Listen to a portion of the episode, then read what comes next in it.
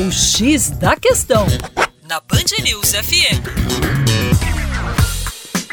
Olá, meu caro ouvinte Band News, com vocês, João Marcelo, Geografia, Terra Negra. O fato que vamos falar hoje é exatamente o envelhecimento da população mundial. É isso mesmo. Não é só no Brasil que a população está envelhecendo, não. De uma maneira geral, essa longevidade vem aumentando. Se consultarmos aí os dados sobre estudos de população da ONU, em 1950 os idosos compunham 5,1% da população mundial.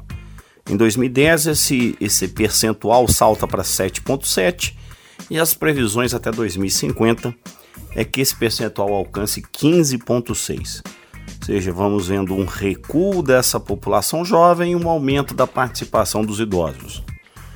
Fato que as causas disso estão relacionadas aos avanços da medicina, da indústria farmacêutica e, consequentemente, das políticas públicas de saúde. A escolaridade, a melhoria nutricional e sanitária acabaram tendo fortes impactos na redução da taxa de mortalidade e, consequentemente, na elevação da expectativa de vida. Ah, há uma estimativa do número de anos que um grupo populacional deve vir.